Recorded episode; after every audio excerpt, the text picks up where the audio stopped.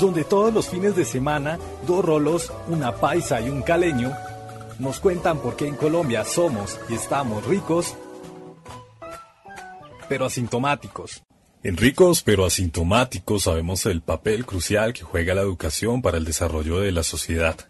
Por esta razón nos unimos al llamado del empresario Mario Hernández, quien nos invita a crear un movimiento nacional para que cada persona ayude directamente a niños y jóvenes que necesiten tablets, computadores o smartphones para estudiar.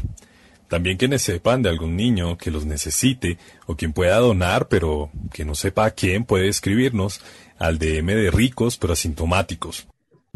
Muy buenos días, tardes o noches, no importa el momento ni el lugar desde el que nos estén escuchando. Hoy por primera vez tendremos en nuestro podcast dos invitados, el columnista y empresario barranquillero Terry Weiss y el profesional en estudios literarios, creador de apodos como La hija de la maestra, El de Oro o el Stalin Ciénaga de Oro, entre otros, Andrés Sánchez, arroba tropicalia 115.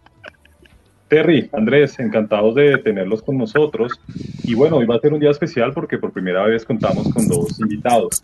Entonces, les quiero pedir un favor para que cada uno de ustedes haga una pequeña introducción de, sí mismos. Iniciamos entonces con Terry, por favor.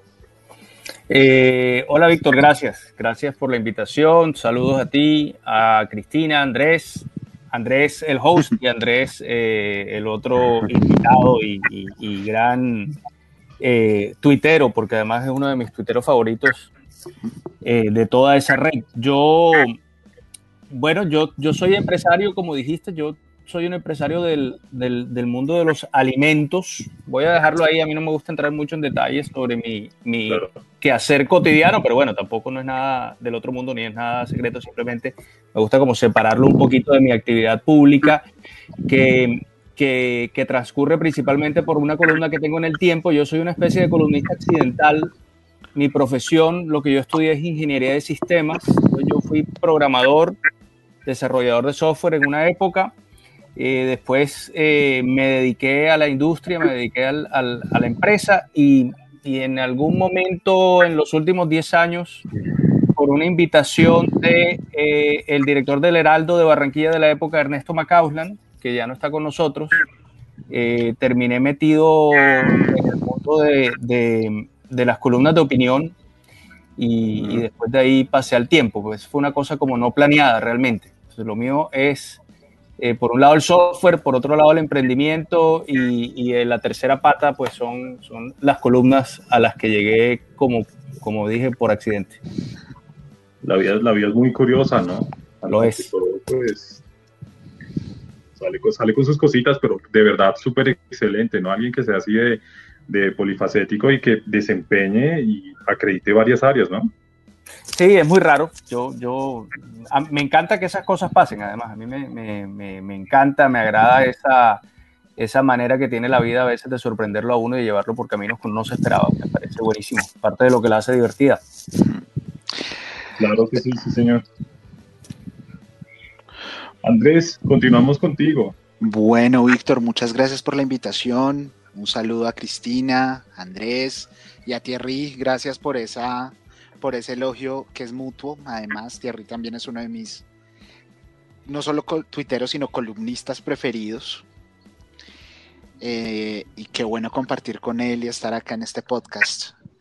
Eh, básicamente, la mejor forma de definirme es yo leo, soy lector estudié literatura en la Javeriana. Llevo 17 años dictando clases de comunicación, tanto en español como en inglés.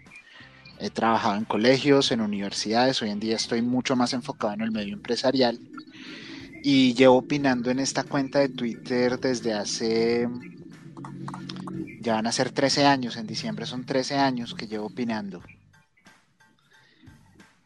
13 años, pero ya en estos años, ya desde más o menos 2015, 2016, es que he opinado con un poquito más de fuerza y más que por una cuestión accidental, yo creo que es la coyuntura a la que uno lo va llevando.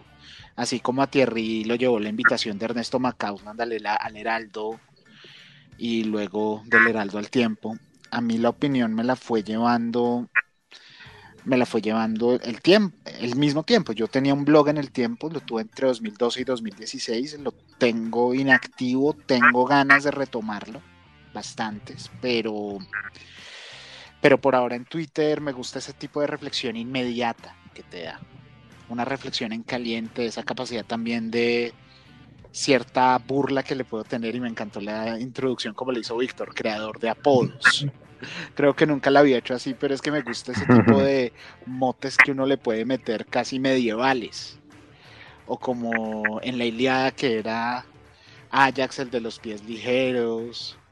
Eh, no me acuerdo cuál era el de eh, o Aquiles, todos los dioses y todos los héroes tenían sus, sus apelativos. Entonces yo dije, bueno, ¿cuáles son los apelativos? Claudia López se vendió siempre la hija de la maestra. Eh, este muchacho Francisco Vera, Gretico. Em, Petro, yo lo veo y es Stalin. Y así sucesivamente van surgiendo. Van surgiendo, es cuestión de los tiempos, digamos.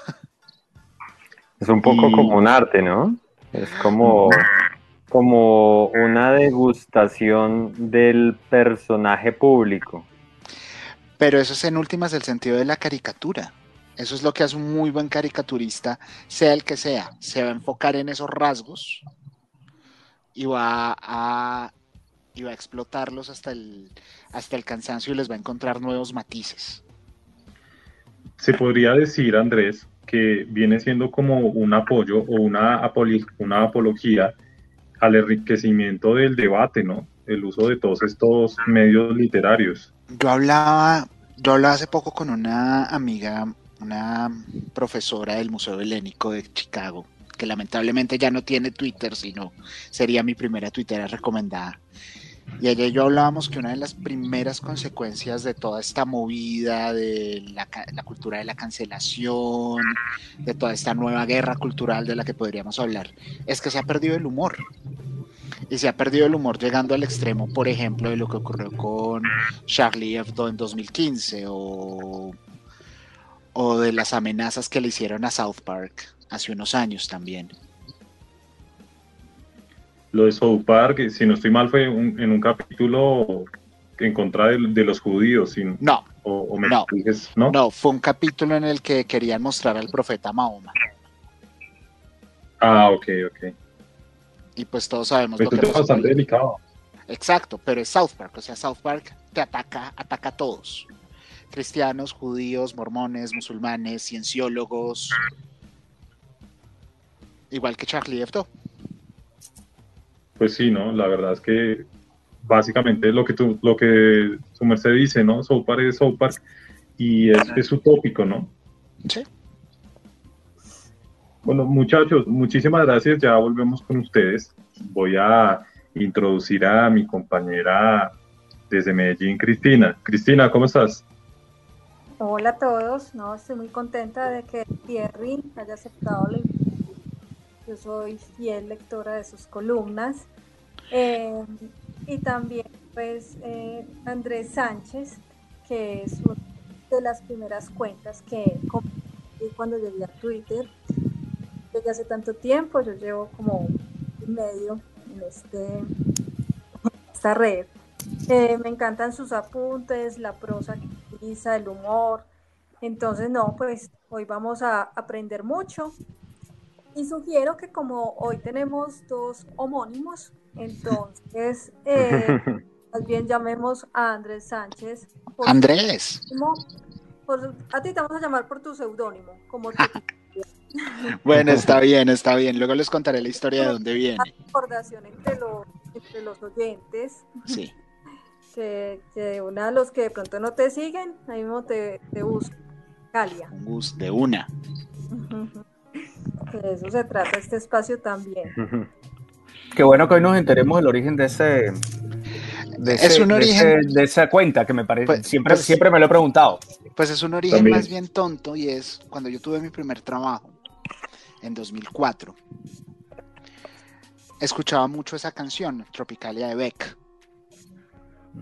Yo ante todo amo escuchar y también amo escuchar música, entonces esa canción fue muy, muy fuerte para mí en ese momento de mi vida, pues No fue un trabajo fácil, fue un trabajo en una institución educativa con la cual hoy tengo bastantes encontronazos y sobre todo con su rector, es la, es la institución educativa que me graduó además, entonces para mí es casi como un recuerdo de esos lados, como ese lado agridulce que tiene todo. Andrés además pone muy buenas recomendaciones musicales para los que no les ha tocado. Eh, a mí me ha tocado la suerte de, tener, de, de, de, recibir varias recomendaciones musicales de él y siempre son acertadísimas. Es que Thierry es como yo en eso, es pura alma vieja de rockero viejo. Totalmente. Uy, qué, qué genial. Ahí entrando en, calor, Terry y, y, Tropicalia, cada uno láncese una banda, un artista que recomienden y así pues impactamos el oído de nuestros oyentes. Bueno, yo, yo, es que, yo, es que, lo tengo muy, muy fresco porque mm, ando muy contento con un descubrimiento de, de, estos últimos años. Hay un artista que se llama Jason Isbell. No sé si lo habrán, se lo habían tocado. Bueno, se lo recomiendo no, muchísimo. No. Yo soy muy, eh, yo, yo, soy muy literario por alguna razón. Me gustan mucho las letras y me gustan mucho las buenas letras y me gusta mucho gente como Dylan y gente como Van Morrison y entonces como que le pongo mucha atención a las letras. Eh, y, y Isbell, que no es una persona particularmente conocida fuera de Estados Unidos, hace parte de este género que, que llaman como americana o una especie de, de country alternativo, eso existe, aunque no lo crean, eh, es de los grandes cantautores y compositores de ese género de los últimos años y tiene unas letrazas que se los recomiendo a ojo cerrado a todo el que le guste la, música así como con, como, como con buen contenido lírico. Y yo recomiendo mi grupo favorito, una cosa que nunca me cansaré en recomendar, ya que Thierry menciona contenido lírico, yo lo combino con muy buena música. El gran trío canadiense Rush. Rush. Rush. Ajá. 2112 y más aún, para todos los que amamos la libertad, Rush es una materia obligada, porque es uno de los pocos grupos, primero, que tiene unas referencias literarias enormes. Eh, Coleridge, eh, Ayn Rand, hay mm. muchas, ahí está Ayn Rand y es uno de los pocos grupos que abiertamente dice lo más importante es la libertad y si uno oye la música de ellos, está la libertad ahí metida. Entonces búsquenlos. Además, para los que aman las buenas letras, Neil Peart era, pues murió el año pasado. Era uno de los más grandes compositores de letras en la historia del rock. Y para los que les gustan las buenas guitarras, las buenas baterías, los buenos teclados y los buenos sonidos de bajo, Rush es materia obligada. Sí, señor. Ahí tenemos dos excelentes recomendaciones. Muchachos, muchas gracias. Introduzco también a mi compañero desde Bogotá, Andrés. Andrés, ¿cómo estás? Muy, muy bien, muchas gracias. Una bienvenida a nuestros, nuestros, bueno, se puede decir columnistas y, y de alguna manera multiinstrumentistas de, de la opinión pública en, en Colombia. Eh, realmente un trabajo admirable el que ambos han hecho, divulgando pues las ideas de la libertad desde las columnas, desde las opiniones, e incluso pues como lo acaban de hacer, la música misma que, que nos comparten. Así es, Andrés, totalmente de acuerdo. Andrés, una pregunta, ¿cómo, cómo va lo de Coffee Lovers? Cuéntanos un poco al respecto.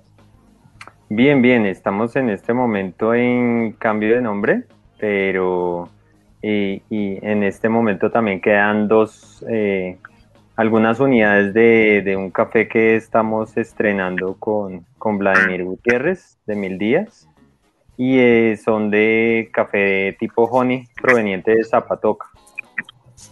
Entonces, que quienes no han todavía probado este, esta, el café que es elaborado con esta técnica, que es secado con esta técnica, que aprovechen que quedan las últimas unidades.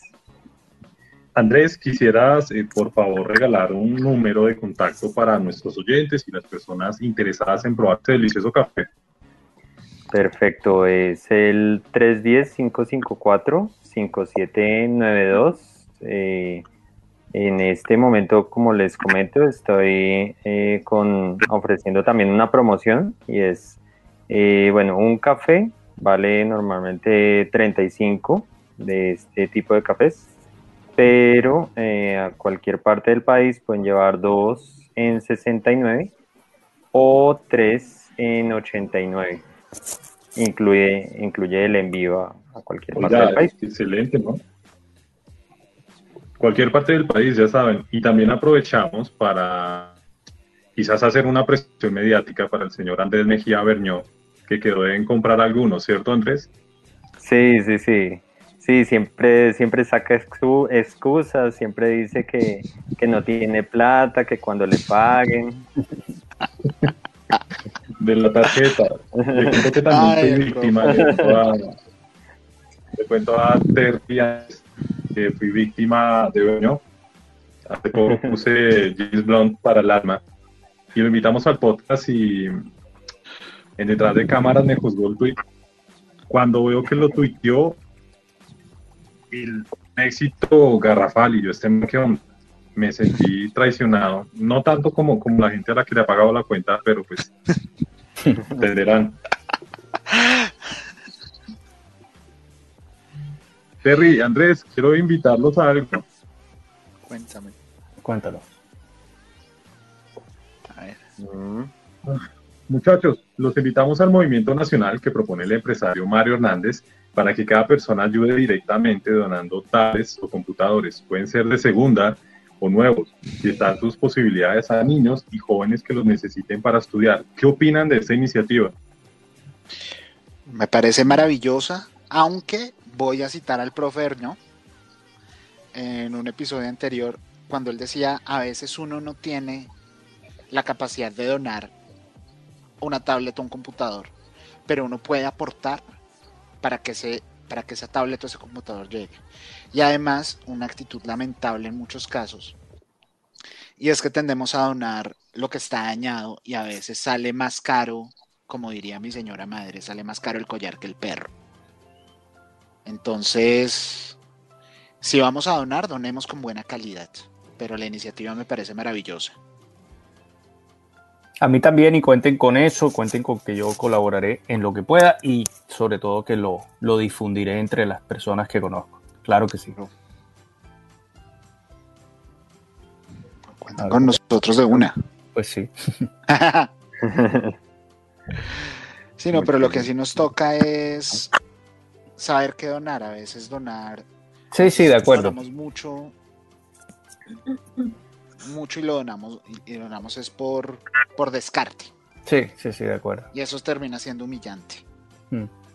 Sí, sí, es, cierto, es como, como parte también de que de que lo que se done y es de pronto como algunos problemas que hubo en algunos programas gubernamentales que se donaron aparatos o equipos o las empresas muchas veces donaron puro descarte de, la, de lo que tenían y muchas veces no servía, no atinaba las condiciones que necesitaban las, los estudiantes, ¿no? Entonces. Totalmente. Bien.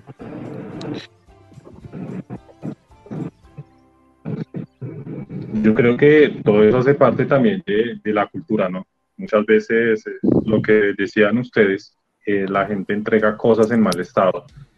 Y yo pienso que se debe tratar de, de impactar de una manera positiva, genuina, no por salir del paso, sino por tener la vocación y el pensar que el otro también puede mejorar sus condiciones. Exacto. Donar para ayudar, no donar para votar. Exactamente, sí, sí, como, como los acumuladores que a veces se deshacen de las cosas, pero realmente no están aportando mayor cosa.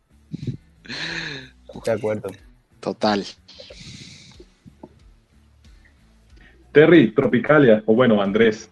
Sí, como quiera. Quiero saber si están listos para, para el bombardeo. Mis compañeros tienen una serie de, preguntas un poco interesantes para ustedes dos. De una. Aquí estamos listos. De una, ¿sí o qué?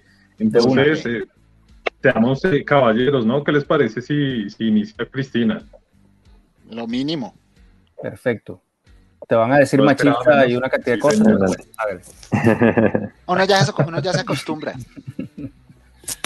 Bueno, no. Y la verdad, sí, ese tema también tenemos que tratarlo, ya, ya que Andrés es profesor. Ese tema es bastante curioso, ¿no? Ah, ese tema ahorita lo puede. Ahorita vamos a hablar de eso.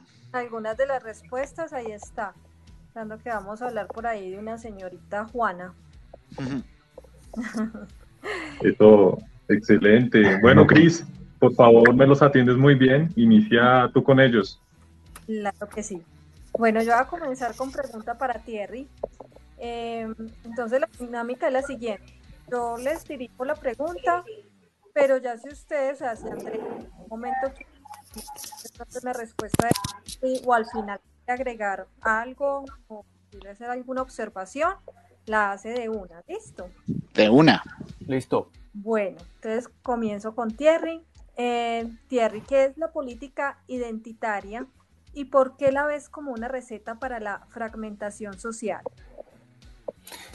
Bueno, la política identitaria, pues, como el nombre lo dice, es una manera de entender la política y de entender la sociedad eh, fundada excesivamente sobre características muchas veces inmutables de las personas, no necesariamente, pero muchas veces lo son, características como el color de piel, como el sexo, el género, eh, la religión, eh, la etnia, la, nacionalidad, etcétera.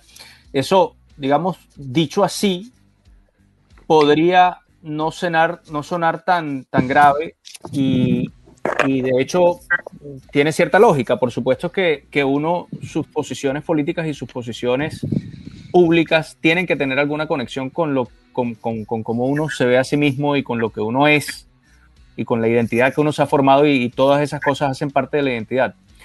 Pero en los últimos años viene creciendo una, un movimiento y, y- tiene mucho que ver con eso que se llama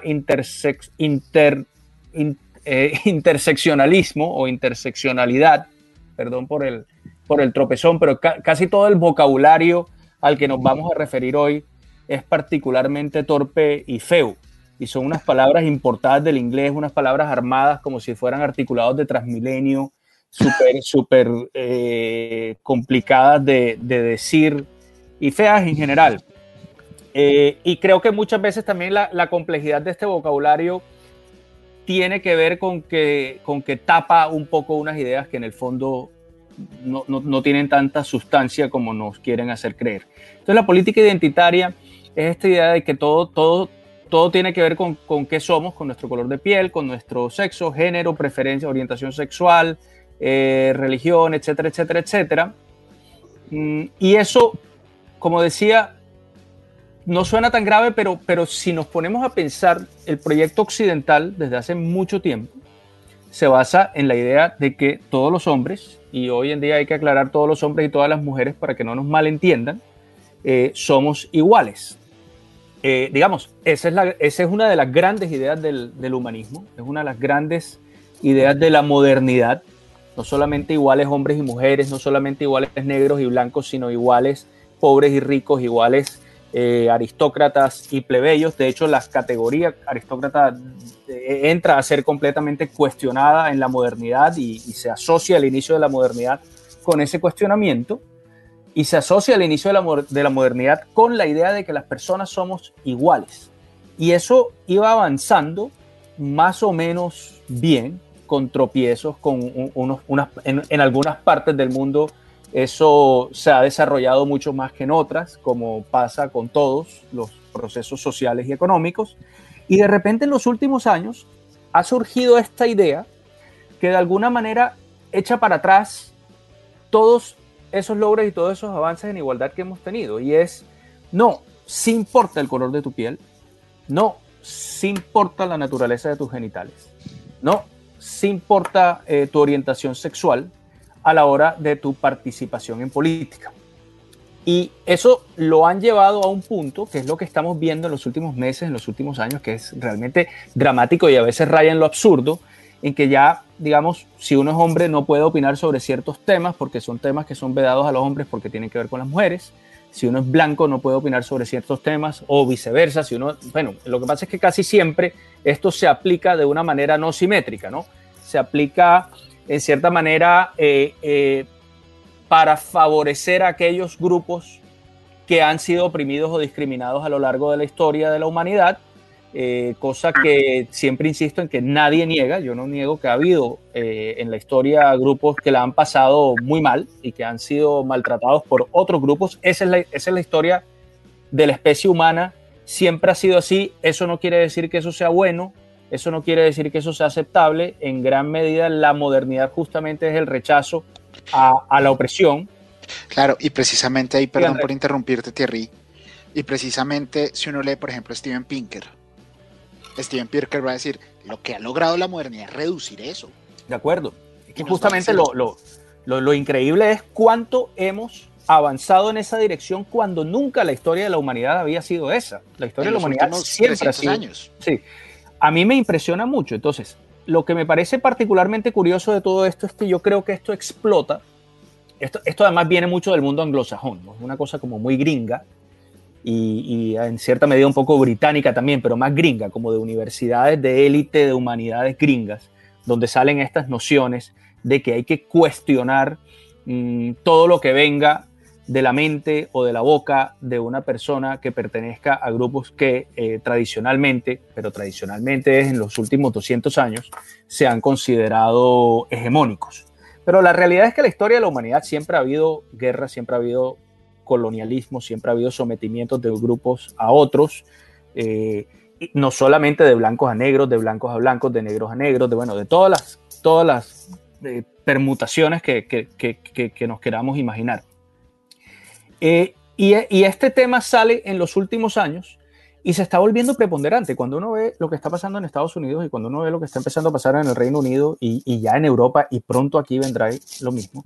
Entonces ya esto de que no se pueda opinar, de que no, de que no, no deban ser tenidas en cuenta las ideas que plantean ciertas personas, pues al final lo que estamos cayendo, eh, perdón por decir algo que me parece una obviedad, pero es que siento que, que, para, para, algunas personas no lo es, pero es que lo que estamos cayendo es una especie de, de nuevos racismos ¿no? y de nuevas discriminaciones, porque eso es lo que es. Es decir, la palabra racismo, hasta hace 15 minutos, quería decir eh, discriminar a la gente con base en el color de su piel.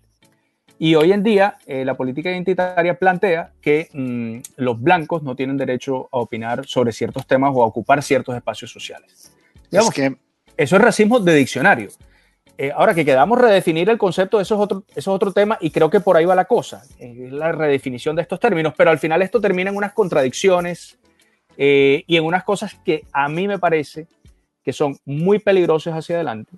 Y ahí toco lo que preguntaba Cristina, porque justamente lo que estamos creando son nuevas divisiones, fragmentación social, discordia, dificultad para entendernos, cuando nos había costado tanto avanzar en ese, en ese sentido y justamente dejar atrás lo que ha sido la historia del ser humano a lo largo de los siglos, que es la discriminación y, a veces la opresión. Eso se había logrado superar, sí, claro, parcialmente, claro que no se había eliminado del todo.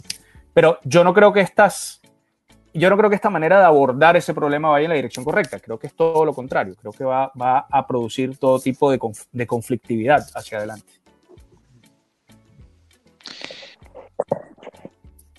Andrés, ¿quiere agregar algo?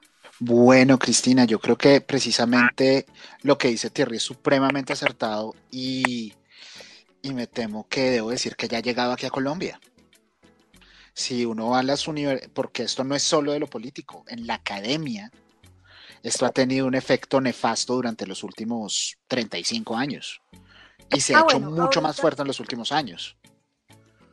Ahorita vamos a ese punto en el tema de la educación, porque si quiero saber que nos cuentes muy bien cómo lo has vivido desde la academia. Entonces, para pues que ahorita nos cuente historia de... Es que para eso iba. Sí, eso oí. Dale. Pero bueno, eh, yo lo que veo referente a eso es que se está acabando con la empatía, eso lo dice Neil Ferguson, y, y que además es como al contrario, o sea, mujeres y negros yo creo que pueden opinar acerca de lo de hombres blancos, pero los hombres blancos sí están ya que vetados para opinar en, en las cosas de mujeres o de negros, por ejemplo. Es que eso precisamente es el concepto de interseccionalidad, Cristina, que una cosa es ser, voy a poner un ejemplo muy exagerado, pero para que vean hacia dónde van las cosas. Entonces, una cosa es yo opinar siendo hombre, otra cosa es opinar siendo mujer. Una cosa es opinar siendo una mujer blanca en Estados Unidos a ser una mujer mestiza, una latina en Estados Unidos. Pero si yo soy una mujer latina, mestiza en Colombia, tengo más poder simbólico que el que tendría una mujer negra. Y ahora más recientemente le han metido, por ejemplo, categorías como el peso.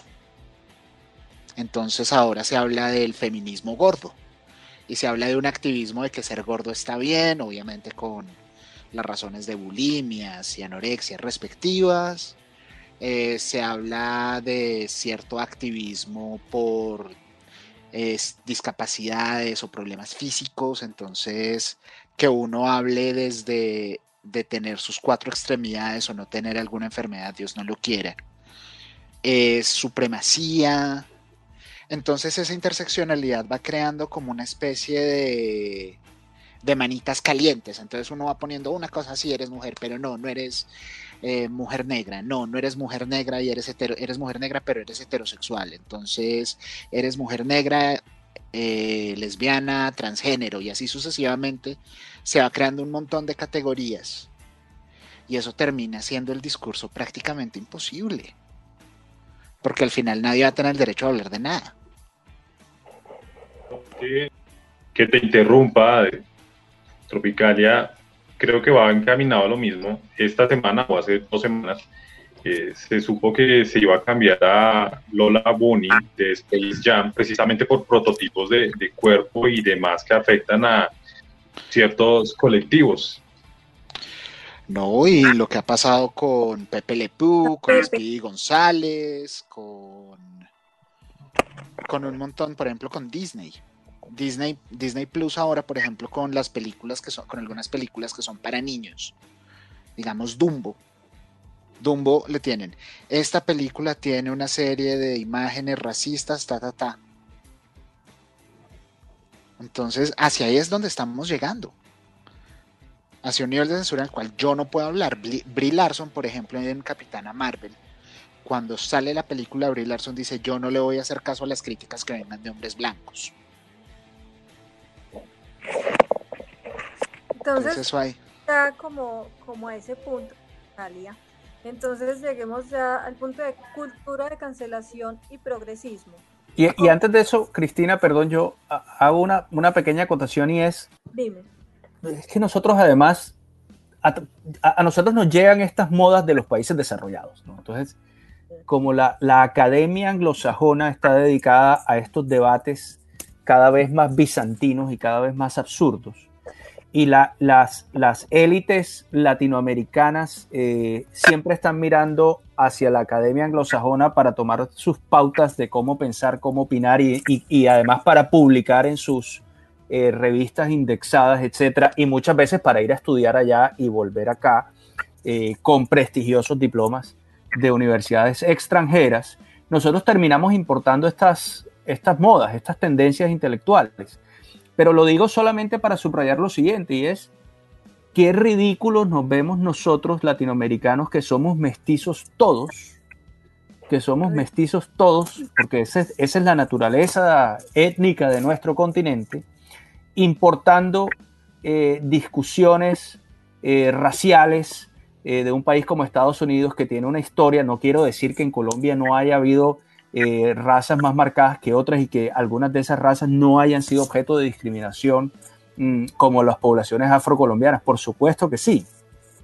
Pero, pero justamente por eso aquí hay unas realidades particulares de nuestros países y de nuestros continentes y de nuestros territorios y es absolutamente ridículo venir a importar unos debates raciales en Estados Unidos que tienen una historia muy conocida y muy particular eh, eh, en temas raciales, por ejemplo.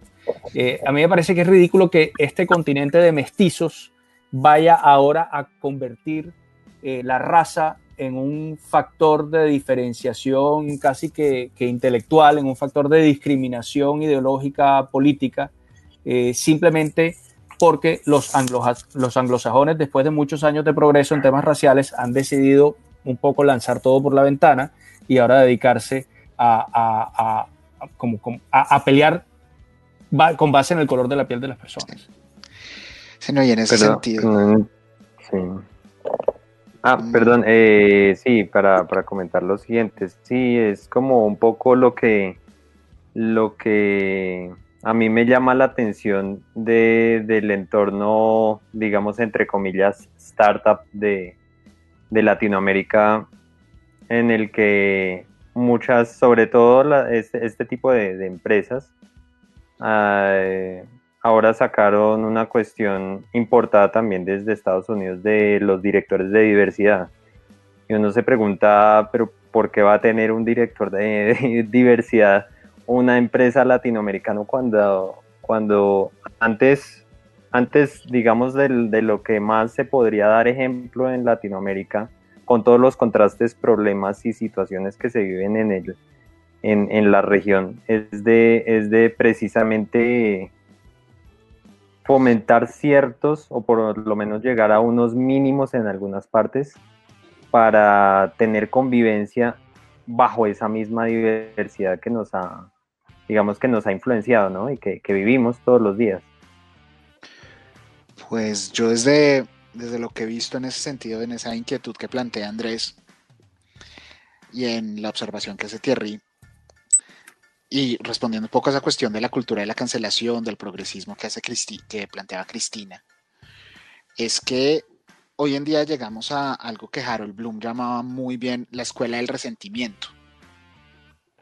Entonces, todo lo que entonces todo lo que todos los que supuestamente no tenían poder ahora lo tienen, ahora lo adquirieron por esa por esa moda, podríamos llamarla como dice Thierry, y esa moda llegó a la academia hace mucho tiempo, hace mucho, mucho tiempo. Llegó fácilmente hace 50 años.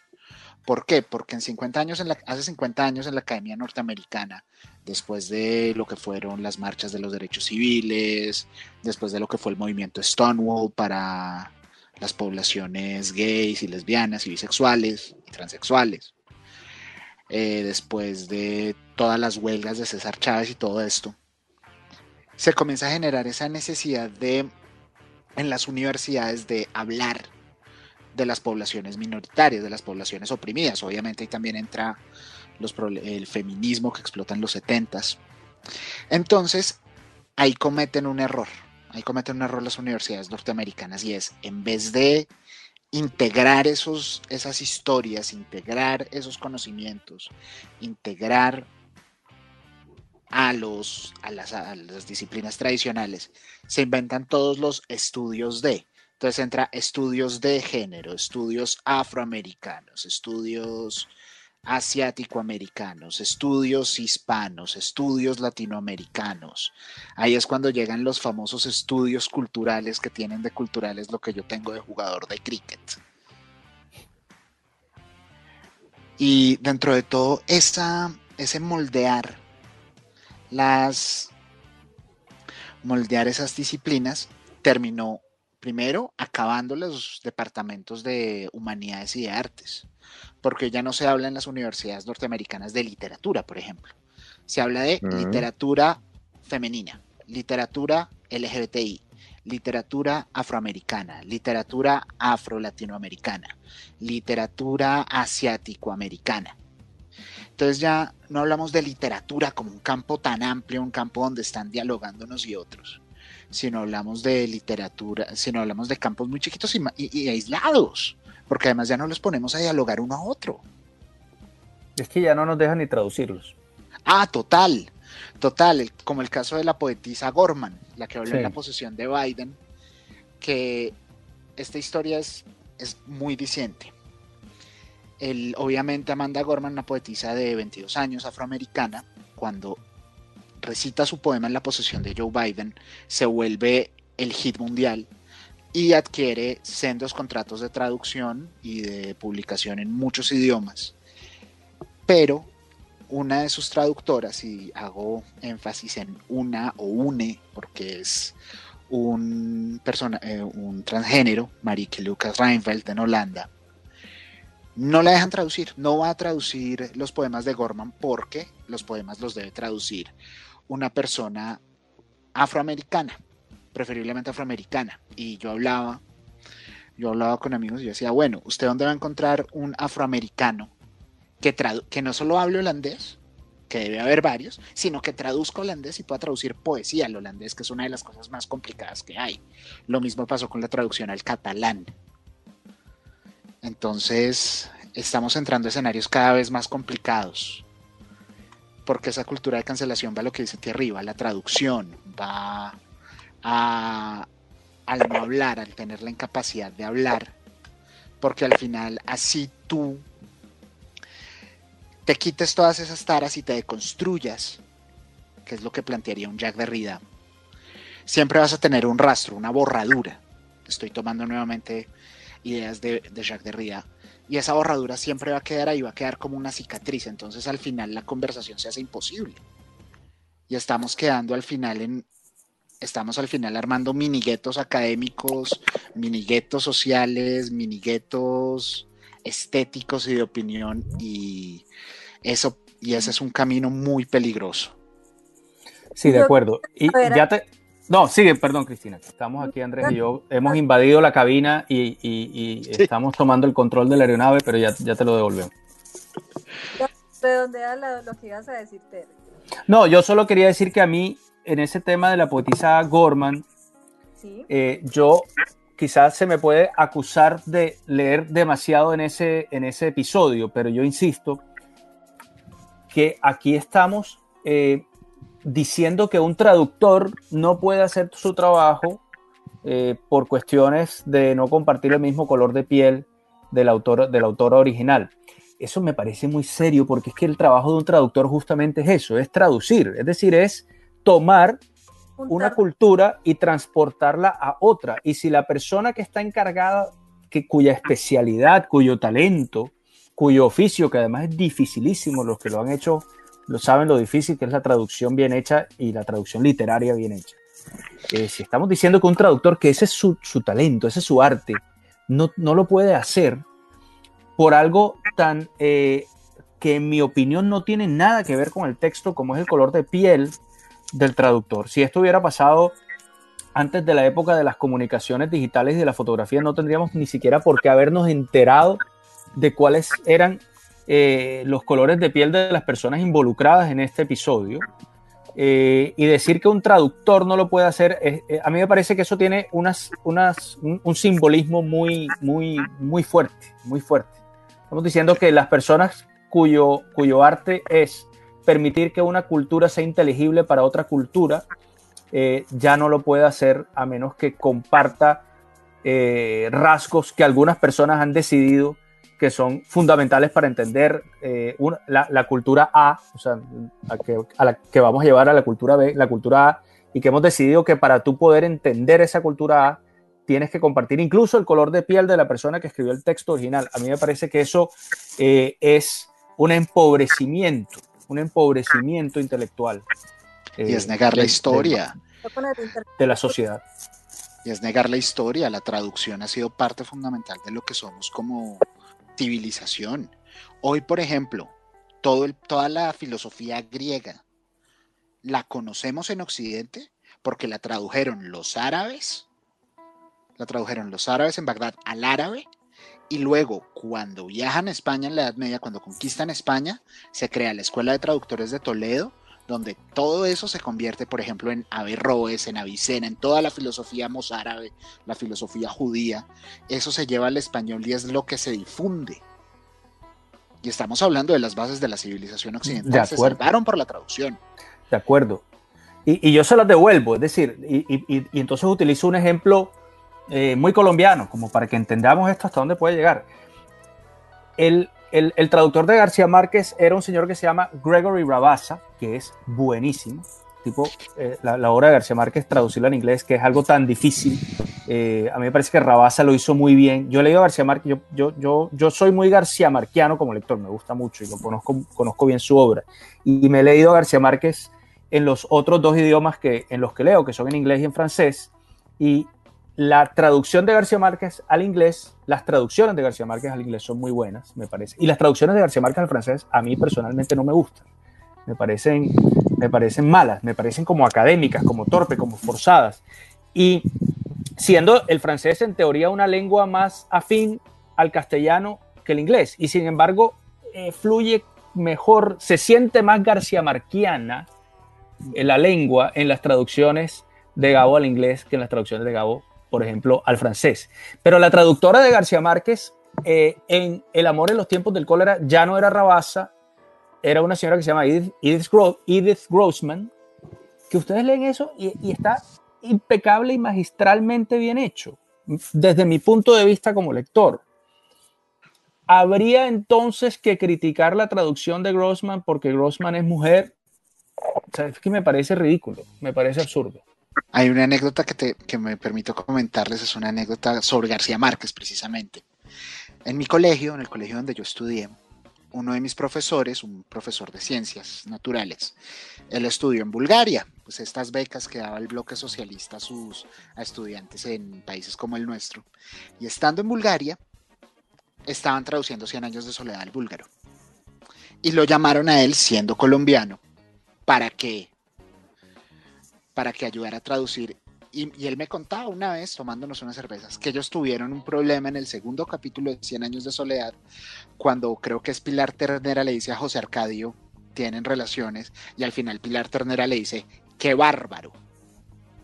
Uno cómo traduce el bárbaro, el sentir que tiene como bárbaro después de una relación sexual, con toda esa, con toda esa connotación, a un idioma como el búlgaro mi profesor me contaba que en eso duraron seis meses tratando de encontrar cuál era la palabra ideal. Al final se decidieron con una palabra que era más con el sentido de pícaro, que obviamente no era lo mismo, pero era lo más cercano para la población, para los búlgaros, a ese qué bárbaro. Pero bueno, llevamos así a la pobre Cristina, no le hemos dejado hablar con la siguiente pregunta.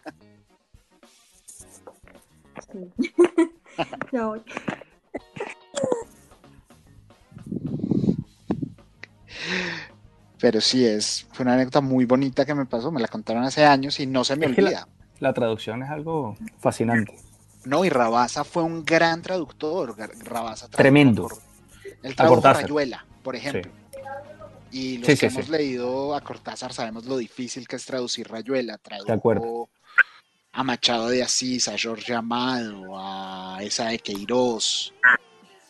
O sea, tradujo a los grandes. Sí, sí, y, en mi opinión magistralmente. Sí, porque a veces muy buenos traductores pueden hacer la diferencia a la hora de conocer una obra o no. Claro, claro. Cristina, eh, todo esto lo cortas después, Cristina. acá no, acá no censuramos, acá no macheteamos. sí, sí, sí. Eh, bueno, no, entonces yo voy a pasar a Thierry. Eh, Thierry, ¿crees que hoy vivimos una guerra cultural? Pues en esas palabras. Si es así, ¿por qué te parece válido el concepto de guerra cultural y este en qué consiste? Sí, yo creo que se justifica hablar de eso. ese término también lo están usando mucho en los países anglosajones, ¿no? De culture war. Eh, Paglia. Eso se tiene, sí, Paglia lo, Paglia ya, ya, Paglia que tenía esa sensibilidad como tan, tan avanzada, ya hablaba de eso hace 30 años. Definirlo va a ser un poco difícil, además eso muta y, en Estados Unidos particularmente siempre ha habido esa cosa como entre el conservadurismo y lo que ellos llaman los liberals, porque la palabra ustedes saben que en Estados Unidos tiene un significado muy específico esa cultura, que es eh, que, tiene como una connotación un poco izquierdosa, los liberals. Eh, Luego, e, eso mapea, pero imperfectamente, sobre los partidos republicano y demócrata. O sea, no es exactamente, pero, pero más o menos. Se manifiestan generalmente los conservadores gringos a través de eh, los votos republicanos y los eh, liberales gringos a través de, del apoyo al Partido Demócrata. Eso eh, luego en la era Trump, pero también ya en la era Obama se empieza a exacerbar un poco. Que creo que es algo que me faltó mencionar en la primera sección y es que una de las cosas llamativas de todo esto es que esto sucede cuando los norteamericanos logran un hito en la superación de las diferencias raciales, que es que un afroamericano llega a ser presidente de los Estados Unidos. Y cuando uno creería que las cosas están llegando a su mejor momento, es cuando se empiezan a deteriorar y se empiezan a, a, a, retroceder de una manera programática en poco tiempo. Eh, en cuanto, digamos, a la armonía racial en Estados Unidos, me refiero. Y luego, pues en la era Trump, esto sí ya toma una, una velocidad impresionante y una intensidad impresionante. Eh, pero además alrededor de estas posiciones políticas que tradicionalmente tenían que ver con, cosas como la religión y tenían que ver con, los sustratos económicos de las distintas regiones de Estados Unidos. Eh, se le suman una cantidad de otras cositas que van llegando y que hacen parte como de los debates actuales. tiene que ver con el ambientalismo, tiene que ver con el respeto a los derechos eh, de la comunidad LGBT, eh, tiene que ver con el tema racial, por supuesto, porque en Estados Unidos todo esto siempre ha tenido que ver con el tema racial, pero se le van sumando cositas, se le van sumando cositas. Entonces Pinker dice por ahí en alguna parte, tiene una, una, frase que me parece genial porque tiene dos palabras. Pinker dice, beliefs cluster. O sea, la, las, las, creencias se aglomeran, digamos. la, gente tiende a incorporar eh, las creencias y las ideas de su tribu eh, de maneras que al final no resultan ser muy lógicas, porque ¿qué tiene que ver ser vegetariano eh, con ser antiuribista? Pues nada, pero yo no creo que haya muchos uribistas vegetarianos, por ejemplo.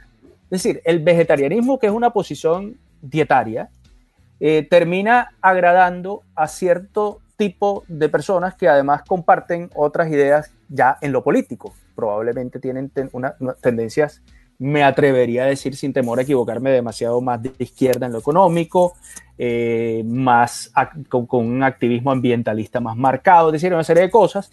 Y las personas que tienen un talante más conservador, pues tienden a, tener, a ser más religiosas. En nuestro país eso se manifiesta a través de un apoyo probablemente al centro democrático, quizá votaron que no en el plebiscito. Es una cosa como extraña. Hay un, hay un psicólogo que se llama Jonathan Haidt que ha explorado esas esa, esa, esa, como aglomeración de las creencias en la gente es muy interesante y a todo el mundo le recomiendo ese libro que se llama La mente de los justos, creo que le, le, pusieron en castellano.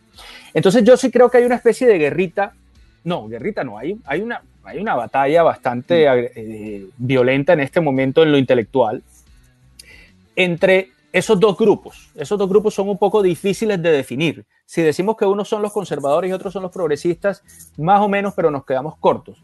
Eh, digamos, cualquier etiqueta que le vayamos a poner de pronto no los captura en su totalidad, pero lo interesante es que en general uno sabe, uno los puede identificar y uno los reconoce con facilidad.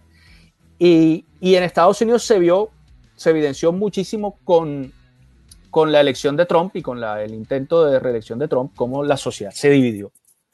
Eh, y en Colombia, aunque los ejes de ideológicos de esas discusiones son otros, también eh, aquí, hay una, aquí hay una guerra política, es decir, guerra en el sentido no violento, aunque en Colombia también, desafortunadamente muchas veces la palabra es literal, pero acá hay, acá hay, un, hay una división política, pero, pero hay una división cultural también, ¿no? cada vez se nota más como en temas culturales, y eso ya está empezando a hacer que pasen cosas que antes no pasaban.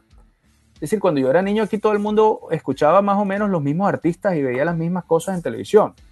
Y ahora, con el, con el, con el paso de estas tendencias, eso se está fracturando también. Entonces a los uribistas no les gusta Diana Lucía y a los petristas no les gusta, pues yo no sé, el otro día se la montaron a quién fue, a J Balvin. A, Balvin. Acá. Entonces esto, yo, yo, yo, a mí yo no sé, a mí es que no me gusta eso, cuando se cruzan, entonces eh, que impide el, disfrute de cosas que para mí deberían ser tan universales como el arte, la cultura, la escritura, la música. Eh, e-, esto es un debate complejo. Yo, yo no tengo la, no tengo todas las respuestas, pero sí siento que, es algo que no me gusta que está pasando. La, manera como la sociedad se está fragmentando, otra vez volvemos a esa palabra, eh, por, por estas, por una, por una, por un sentido de pertenencia tribal, que creo que es la, la manera como mejor lo podría explicar. Pero lamentablemente, Thierry, ahí interpelo un poco lo que tú hablas de la guerra cultural, es que la guerra cultural ya no solo va hacia el arte, sino está yendo directamente a la ciencia. De acuerdo, eso es muy importante y qué bueno que toques ese tema, Andrés, y por favor, porque eso es muy, muy más importante voy a incluso contarlo, Voy a contarlo de forma muy rápida. Desde hace, se ha hablado desde hace 35 años con autoras como Evelyn Fox Keller, eh, Sandra Harding, Donna Haraway, la famosa Judith Butler, y se comienza a criticar que la ciencia no es feminista, o la ciencia es blanca, o la ciencia es colonial, cuando la ciencia es la ciencia. La ciencia es la razón, es esa confianza en la razón y en hechos que son fácilmente comprobables. Así yo esté en Bogotá, Cristina en Medellín, Thierry, está en Barranquilla o, o Judith Butler está en su cátedra en Berkeley. Pero ahora se está haciendo crítica de eso. Entonces, por ejemplo, llegamos a algo que un, un mexicano que a mí me encanta, Mauricio José Schwartz, llama la, la izquierda Feng Shui, que es una izquierda que escudada en esta lucha social, en estos saberes otros, en esta supuesta descolonización, rechaza la ciencia, rechaza la razón y llega a la pseudociencia. Llegamos a un extremo, por ejemplo, que la Universidad Javeriana hace unos años puso a los estudiantes de su doctorado en ciencias sociales a, apoyados con un taita traído del Putumayo, hacer remedios. Y, el problema es que si tú te manifiestas en contra de eso o si te manifiestas en contra de cosas como la pedofilia en esos espacios, tienes problemas y lo puedo contar por mi experiencia personal. Yo estaba cursando una maestría en estudios culturales y tuve el gran problema y es que protesté en contra de que un profesor hablara en contra hablara a favor de la pedofilia y hablar a favor de la pornografía infantil. Envié carta, el profesor se retiró, pero eso me hizo la vida imposible más adelante. Los profesores en clase, no en privado, en clase me tenían apodos, me llamaban nazi. Y obviamente al final, por mi salud mental, me terminé retirando de la maestría, pero aprendí. Y aprendí y conocí al enemigo por dentro. Y vi algo que me parece mucho más preocupante volviendo a la, guerra cultural de la que hablaba Thierry, y es esa escuela del resentimiento de la que yo les hablaba ahora, lleva a, lleva yo como la veo, refleja un desprecio que la academia y la intelectualidad, que no son lo mismo, tienen hacia lo común, están en la torre de marfil.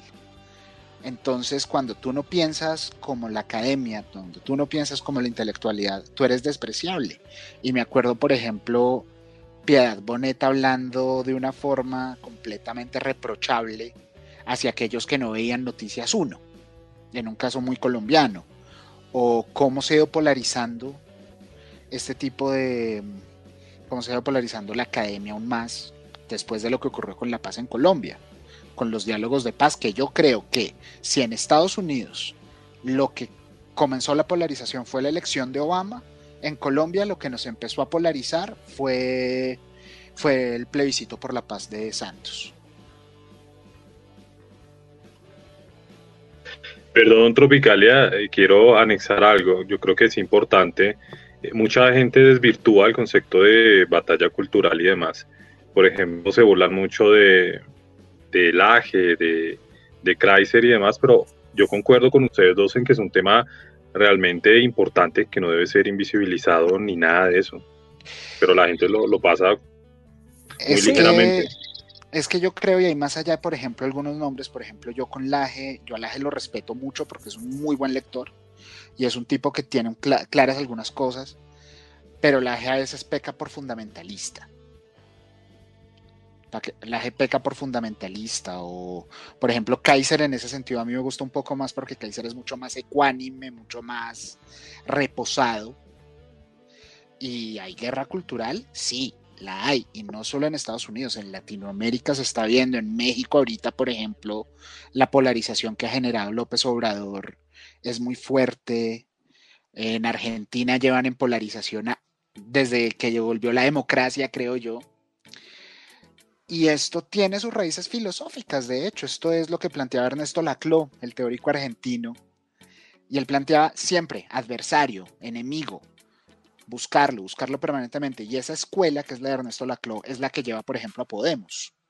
Es con lo que son los profesores de Pablo Iglesias y de Íñigo Errejón.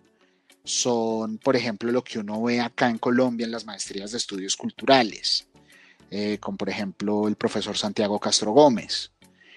Eh, es lo que uno ve, ve esa lucha de tenemos que buscar permanentemente un adversario, tenemos que buscar un otro. Y adivinen que Gustavo Petro está buscando aplicar eso aquí.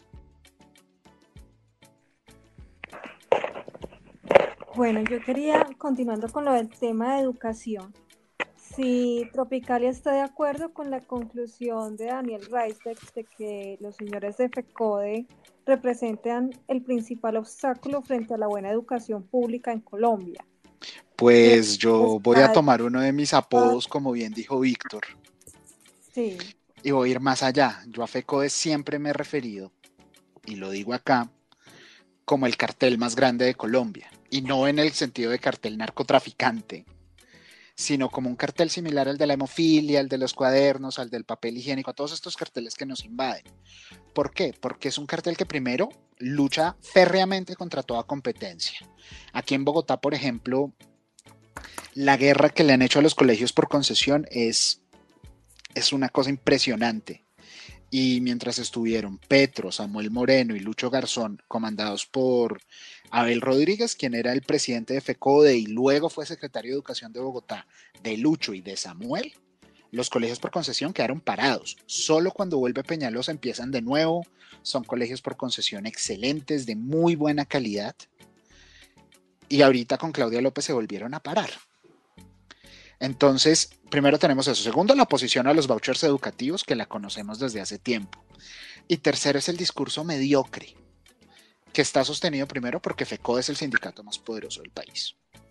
FECODE es el único sindicato en Colombia que tiene senador, que es en el niño.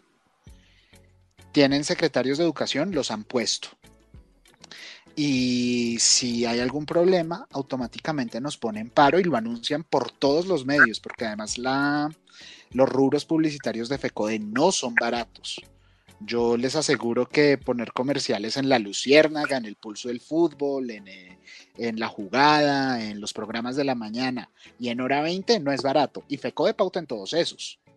Y compra pauta al año. Y a mí no se me olvida, no sé si ustedes recuerdan un programa que ya no dan lamentablemente que se llamaba Partida W. Era un programa donde participaban donde ponían uno a debatir y ahí, por ejemplo, estuvieron, estuvo Daniel Reisbeck, estuvo Julio Mejía, estuvo Julio Mejía, estuvo Juancho de Subiría, y ellos debatían en y ellos muchas veces debatieron en contra de FECODE. Debatieron en contra de FECODE y eso, y era verles la calidad argumentativa a Julio, a Juancho, a Daniel, Martín Jaramillo creo que estuvo también debatiendo ahí contra los presidentes y los dirigentes de FECODE que lo único que sabían decir es Hicimos pensamiento crítico, le dimos dignidad al profesor, hemos luchado por la calidad de la educación. ¿FECODE lo hizo? Sí, lo hizo hace 40 años, con el movimiento pedagógico. Y ahí estaban Tanas Mocus, ahí estaba Julián de Subirí, ahí estaba Manuel Vinent, Jaime Carrasquilla, un montón de educadores alternativos de hoy en día. Y, y, lo que se ha revelado hoy en día, y hoy en día, por ejemplo, con la campaña de la educación presencial es vital, es que FECODE tiene un discurso muy mediocre. Y es un discurso mediocre que se ve en la baja calidad de la educación en Colombia. Y, les, me permito contarles dos casos. Primero, eh, el, no sé si han oído hablar del Liceo Campo David aquí en Bogotá. El Liceo Campo David es un colegio pequeño, de pensiones módicas, en un sector popular. Es un colegio que queda en el Tunal, pero es el mejor colegio del país. Es mejor que los colegios privados, es mejor que los colegios de un coli, es mejor de lo, que cualquier colegio de pensión de 3 millones de pesos, el Campo David, que es un colegio pequeñito, les gana. Y otra cosa que ha cambiado mucho, y por ejemplo, yo no sé, entre los 50 colegios, entonces los 50 mejores colegios del país, según la revista Dinero este año, el único colegio oficial es un colegio en Barranquilla. Creo que Thierry me puedes ayudar. Tú has oído el colegio Humboldt en Barranquilla. Sí, claro, claro. Me dicen que es un colegio de muy buena calidad, no conozco. Muy prestigioso. Eh, muy prestigioso en lo académico, ¿no? No es un colegio caro, es un colegio eh, que se dedica a tomar a, niños y niñas como talentosos y los, los desarrolla y es, tiene resultados extraordinarios. Entonces, ese es el único colegio que tiene, oficial que está en el top 50, según pruebas saber. Y por otro lado, los colegios en concesión le cambiaron el resultado, eh, le mostraron a FECODE, desnudaron a FECODE. Si uno mira, por ejemplo, yo tuve la oportunidad hace cinco años en Barranquilla de conocer el colegio que Shakira tiene en, Puerto Colombia, el Pies Descalzos. El colegio es hermoso.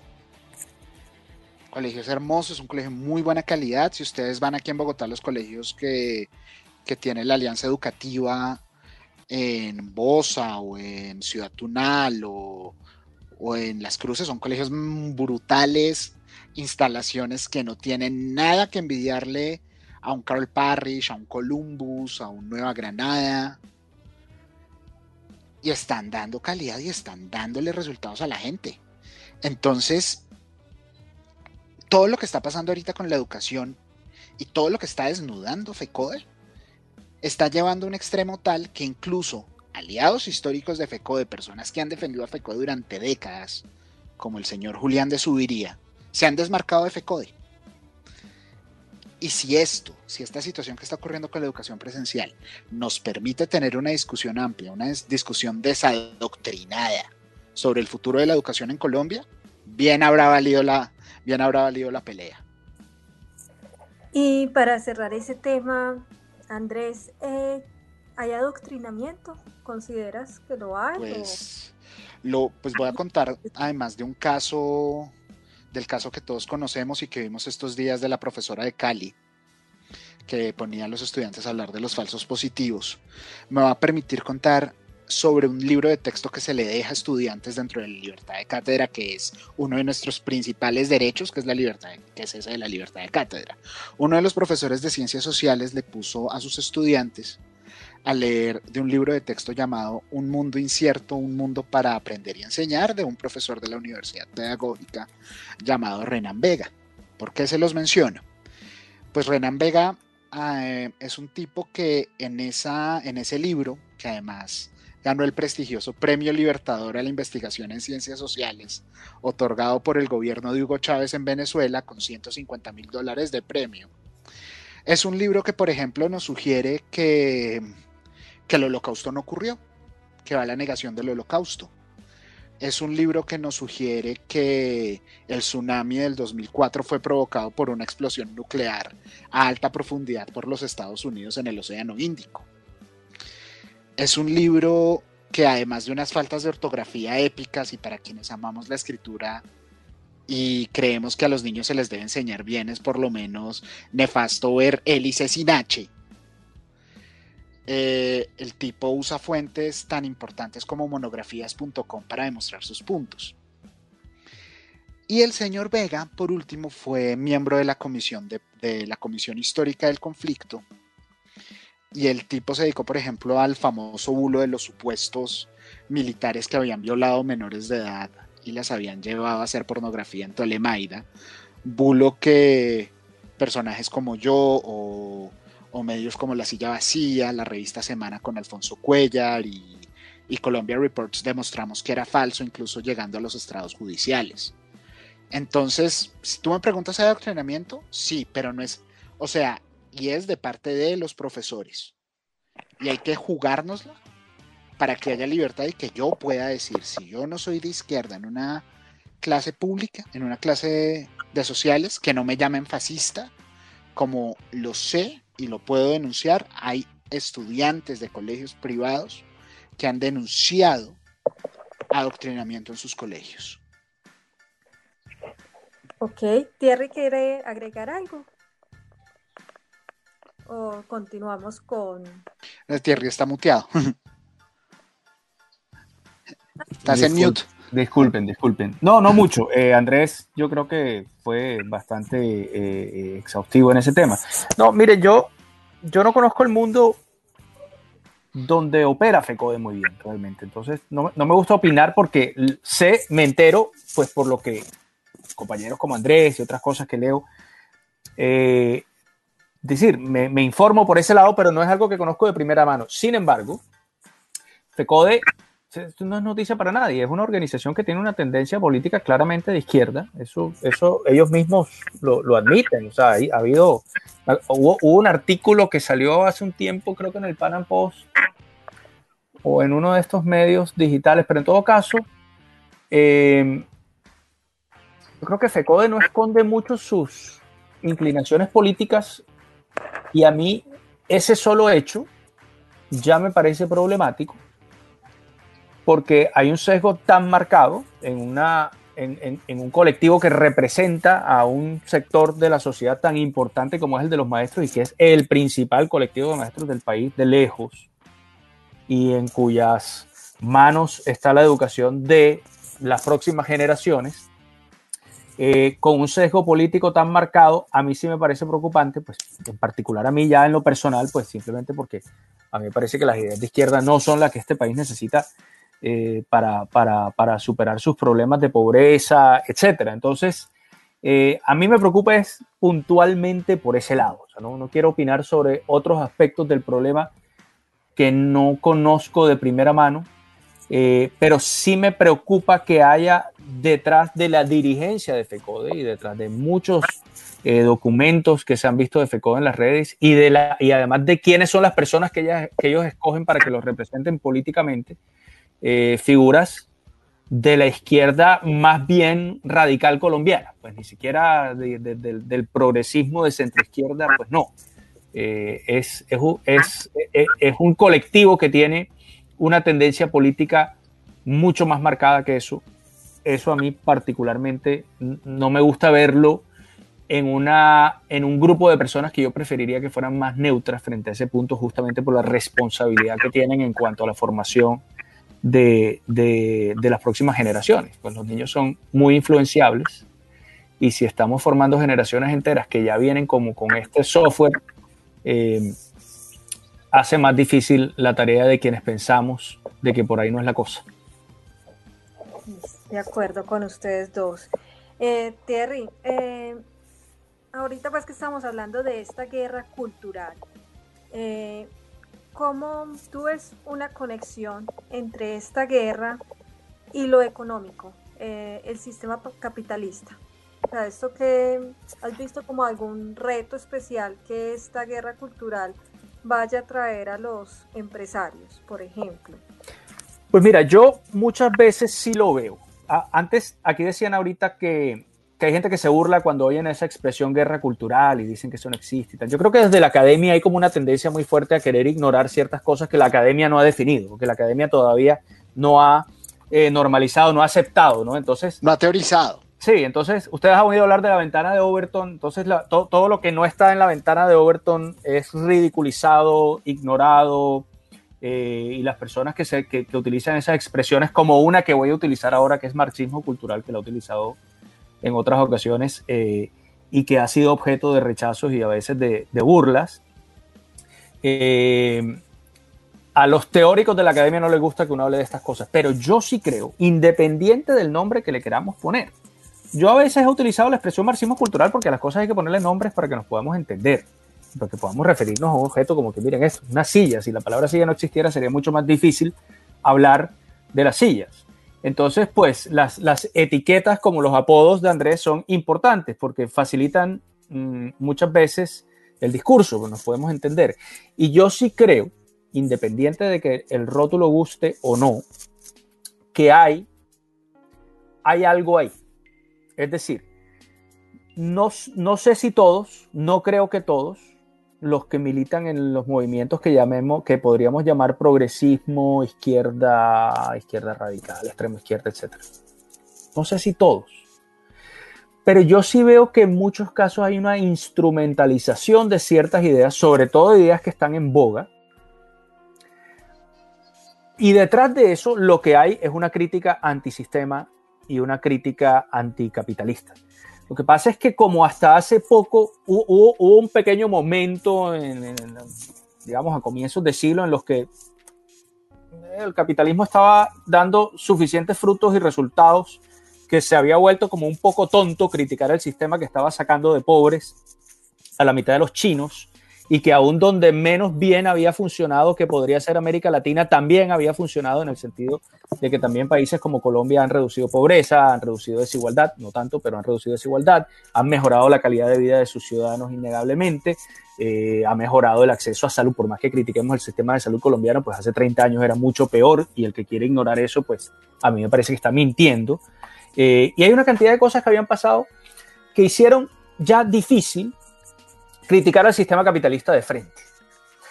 Pero como había que seguir criticando el sistema capitalista porque hay gente y hay tendencias intelectuales que eso es, esa es su razón de ser, digamos, eso es lo que, lo que les da de vivir y muchas veces de comer, había que inventarse una nueva manera de atacar al sistema. Eh, el periodista, escritor eh, gringo que a mí me encanta, Tom Wolfe, que murió hace un par de años, eh, tiene un ensayo buenísimo donde él dice que lo que pasa es que el, el operario de, de, aires acondicionados o el mecánico promedio estadounidense ya era imposible que los socialistas y los comunistas lo ganaran para su causa porque ese supuesto proletario ya tenía casa, dos carros, sus hijos en la universidad y, y, y se iba de vacaciones una vez al año en un crucero por el Caribe. Entonces era muy difícil que esa persona fuera a hacer la revolución.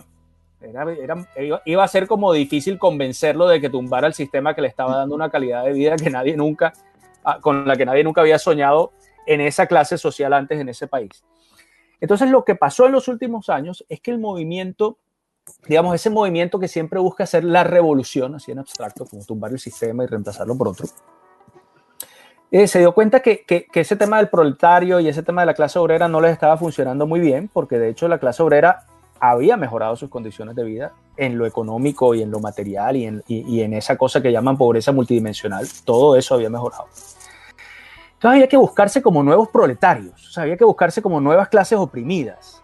¿Y cuáles pueden ser esas nuevas clases oprimidas? Pues pueden ser los afros, pueden ser las mujeres, pueden ser los LGBT. Ahora, ignoremos por un momento que a todas esas todos esos sectores de la sociedad les ha ido estupendamente bien en los países eh, capitalistas democráticos de Occidente, digamos, es donde mejor les ha ido, donde, donde mejor viven las mujeres, donde mejor viven las minorías étnicas, donde mejor viven eh, las personas LGBT, no es en América Latina, no es en los países del, África árabe, no, o sea, es en Dinamarca, en Noruega, en Finlandia, en Estados Unidos, en Canadá, en países que son capitalistas y democráticos.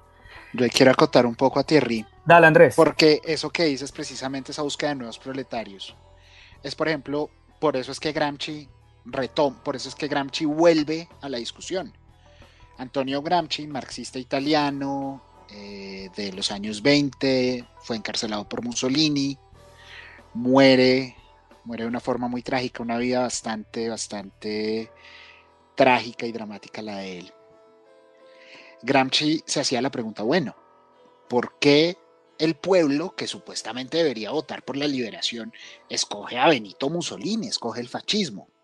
En los estudios culturales ingleses, por ejemplo, en los ochentas, llevan esa pregunta y la trasladan. ¿Por qué los obreros, por qué la gente que está más arrancada es la que tiene a Margaret Thatcher 10 años en el poder?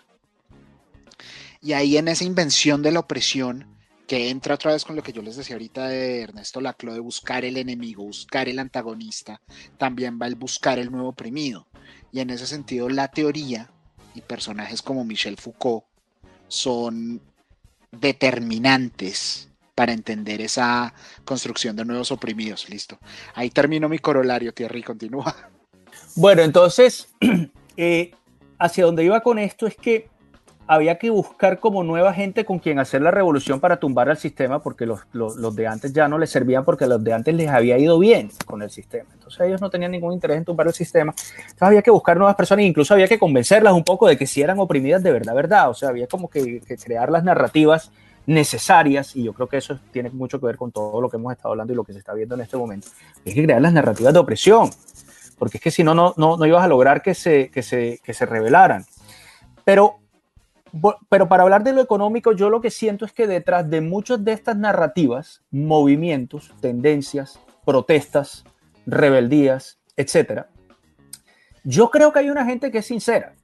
yo creo que hay una gente que está ahí porque quieren mejorar la condición de los afroamericanos, porque quieren que haya menos discriminación contra los LGBT, porque quieren mayor igualdad para las mujeres, etc. Yo creo que hay gente que es sincera, quiero que eso quede claro. Pero uno muchas veces ve, sobre todo en los líderes de los movimientos, no en las bases, a veces se les corre la careta un poquito y se les sale.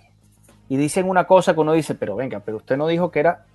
Porque es que lo que uno a veces ve es que se les corre la careta cuando te dicen es que para lograr esa igualdad o para lograr que se acabe esa discriminación, tenemos que cambiar el sistema de base. Es decir, no es solamente acabar con la discriminación racial o con la discriminación sexista o con la discriminación eh, eh, anti-LGBT o cualquiera que sea la causa que, que, está persiguiendo el movimiento en cuestión, a veces se les corre la careta un poquito y se les sale, y si uno está muy pendiente de los discursos, muchas veces les va a oír es que para que, tenga, para que se acabe la discriminación contra las mujeres, tenemos que tumbar el sistema capitalista porque el sistema capitalista es inherentemente sexista y no puede ser de otra manera. Pues, Black, Lives Matter es un movimiento que está fundado por una de las personas, ¿sabes? por marxistas.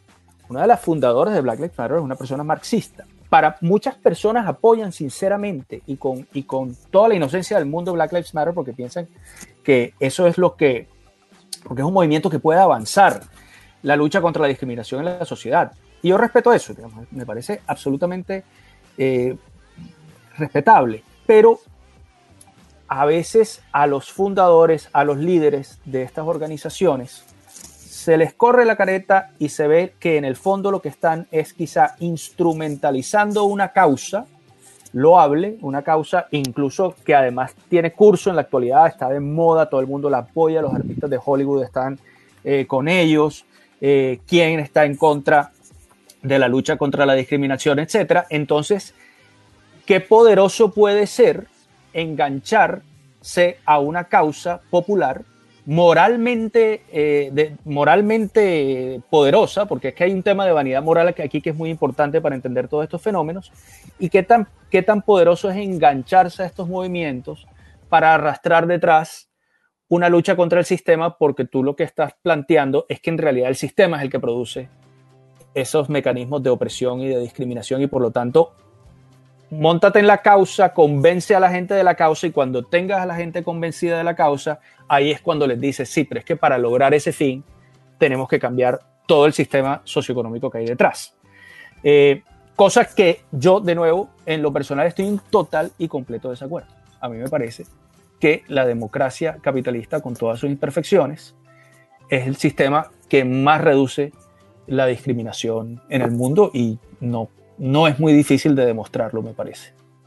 Es casi empírico, es que ahí, por ejemplo, ya que hablabas de esa idea de las articulaciones de las causas y de las causas nobles, volvemos a uno de mis apodos más célebres y quizás el que más problemas me ha causado, que es el del buen Greto Julius, del pequeño ambientalista Francisco Vera, y me permito él, por ejemplo, cuando le preguntan en una entrevista en el tiempo, bueno, usted quiere ser, él, dice, si yo pudiera ser vegano y le preguntan al niño, bueno, ¿y qué ser vegano? No consumir ninguna otra especie. Es una postura contraria a esa idea patriarcal que posiciona al hombre por encima de la vida. Y luego le pregunta al entrevistador, bueno, ¿y qué es el patriarcado? Es un sistema de ideas que genera muchas expresiones como el machismo, el clasismo y el racismo.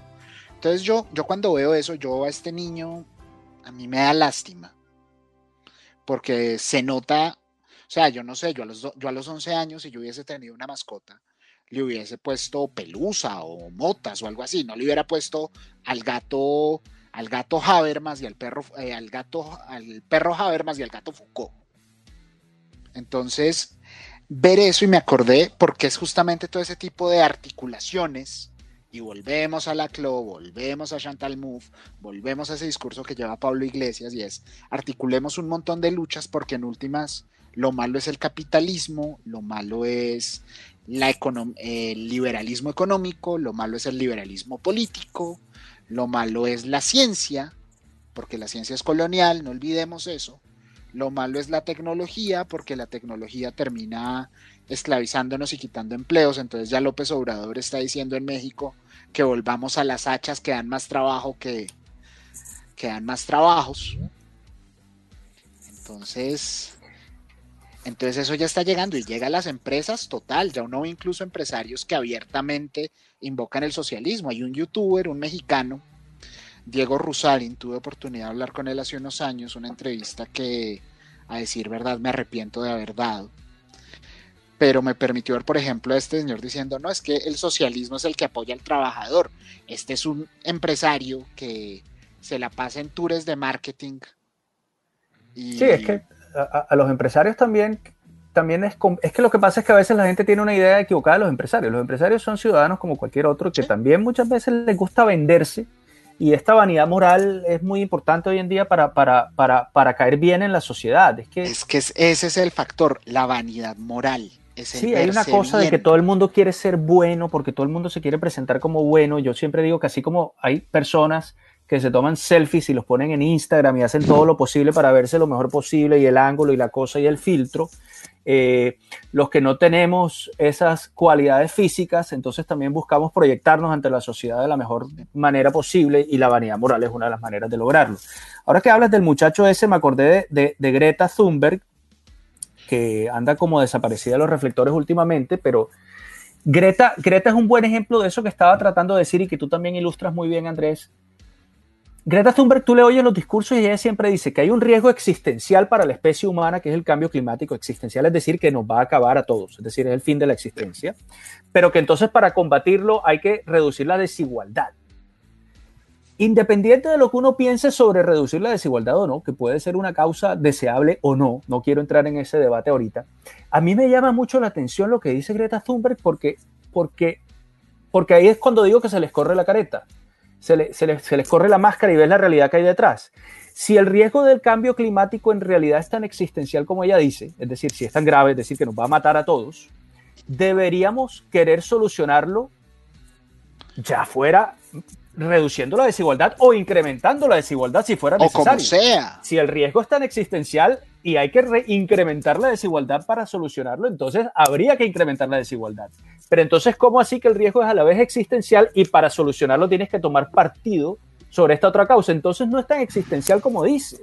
Entonces tú lo que quieres es amarrarlo con, otra, con otras luchas, como tú acabas de decir, Andrés. Yo creo ahí, Thierry, volvemos un poco a lo que hemos hablado en esta charla, es que ahí también hay un factor de queremos hacer tabula rasa que es muy común a la intelectualidad y es muy común el pensamiento moderno. Eso empieza desde Kant y es todo el pensamiento romántico necesitamos un mundo mejor y vamos a hacer lo que sea para lograrlo. Y si uno mira, eso es lo que ocurre en el, romanticismo y eso se refleja en y eso se refleja en la búsqueda del retorno a lo bucólico, a la naturaleza, la aventura, el nacionalismo, el heroísmo, el retorno a los mitos. Y en ese sentido, si ustedes me preguntan, si uno analiza, Donald Trump es un personaje completamente romántico que va a esa búsqueda del mundo ideal, pase lo que pase. Y no es muy distinto de un Petro que va por las mismas líneas. Claro, es que el héroe romántico era el que concentraba en sí como la energía para cambiar el mundo. Claro. Y, eso, eh, y eso conecta con la fatal arrogancia de Hayek. Es decir, es que es la persona que sabe, que sabe, sabe por dónde es. Claro, y detrás de ese héroe romántico que subyace el ataque a las ideas ilustradas, la razón aplicada a la política, liberalismo, a la, razón aplicada a la economía, libre mercado y capitalismo como información, ataque a la ciencia, método científico y a la tecnología, la innovación. Hemos estado en una charla muy amena con Andrés y con Thierry, con Tropicalia. Eh, vamos, eh, invitamos a nuestros oyentes a que se unan al próximo podcast. Vamos a tener dos emisiones con estos buenísimos invitados que están espectaculares.